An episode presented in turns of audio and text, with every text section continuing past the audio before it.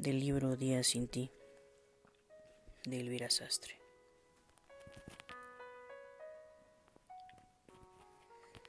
Día cero.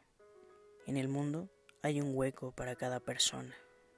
Cuando dos personas se enamoran, se vuelven una.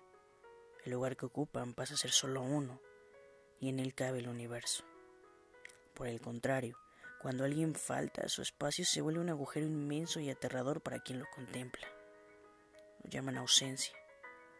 A veces son ausencias elegidas y otras veces involuntarias.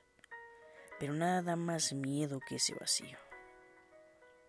Intentamos pasar de puntillas sobre él, disimularlo con otros cuerpos que no consiguen llenarlo, adornarlo con flores que terminan marchitándose.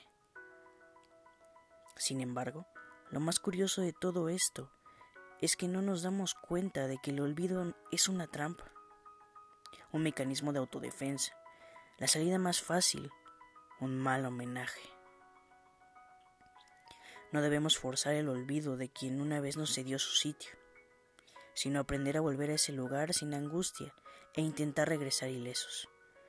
Volver, si acaso, con una pizca de tristeza que celebra aquella felicidad tan lejana. Aprender esto y ponerlo en práctica requiere tiempo, distancia y ganas.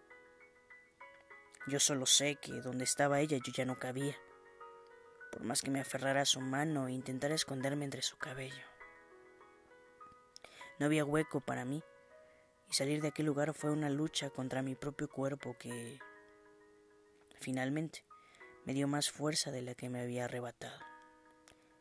Hoy he vuelto al mismo sitio de siempre por primera vez, pero nada es igual.